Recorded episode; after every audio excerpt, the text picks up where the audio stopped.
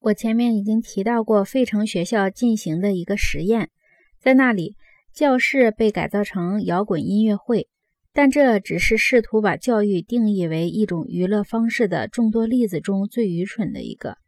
老师们从小学到大学都在增强他们教学内容的视觉刺激，减少学生们必须应对的阐述比重。他们布置的读写任务越来越少。他们得出一个结论。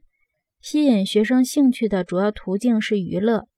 我可以毫不费力地在本章剩下的篇幅中填满各种关于教师怎样把教室变成二流电视节目的例子。当然，在有些情况下，他们可能是无意识的。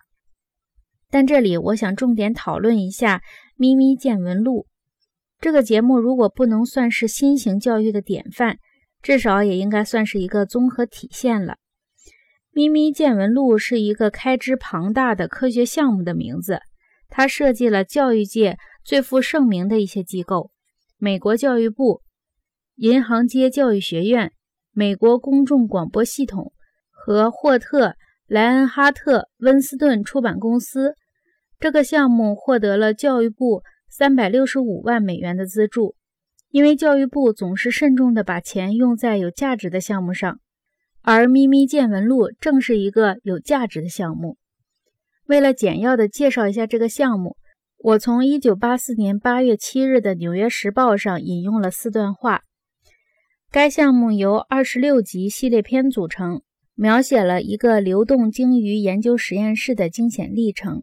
为了配合这个电视节目的播出，他们还制作了配有精美插图的书籍。以及模仿科学家和航海家工作的电脑游戏《咪咪见闻录》，通过一系列十五分钟的电视片，描写了四个年轻人的冒险经历。他们陪伴两个科学家和一个脾气暴躁的船长，踏上了监控缅因州海岸座头鲸的旅途。他们凭借一艘改造过的拖网渔船跟踪鲸鱼，在船只被风暴毁坏后。想方设法在荒无人烟的孤岛上生存下来。在每一集节目之后，都有一个十五分钟的设计相关主题的纪录片。在其中的一集纪录片中，一个少年演员拜访了特德·泰勒，他是哥林波特的一个核物理学家。他发明了一种通过冷凝海水来对海水进行净化的方法。教师们可以随时从电视上录下这些节目，用于教学。他们还可以选用配套的书籍和电脑练习。根据情节，这些练习中自然贯穿了四个学术主题：地图和航海技术、鲸鱼和它们的生活环境、生态系统和电脑运用能力。美国公众广播系统播出了这个电视节目。霍特莱恩哈特温斯顿出版公司出版了配套的书籍和电脑软件。银行街教育学院的教师们提供了教学方面的专业技术。由此可见，对《咪咪见闻录》，我们绝不能等闲视之。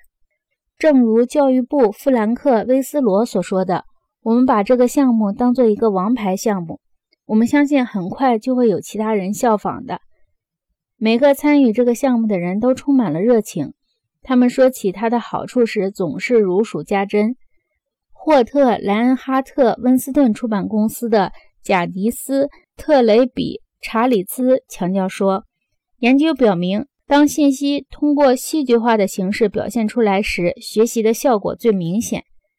电视在这方面可以比任何其他媒介都做得更好。”教育部的官员认为。把电视、签字和电脑这三种媒介结合在一起，能够培养高层次的思维能力。威斯罗先生还说，像《咪咪见闻录》这样的节目可以节约很多财力。从长远的角度来看，它比我们做的任何其他项目都要便宜。威斯罗先生还就怎样为这类项目集资提出了自己的建议。他说。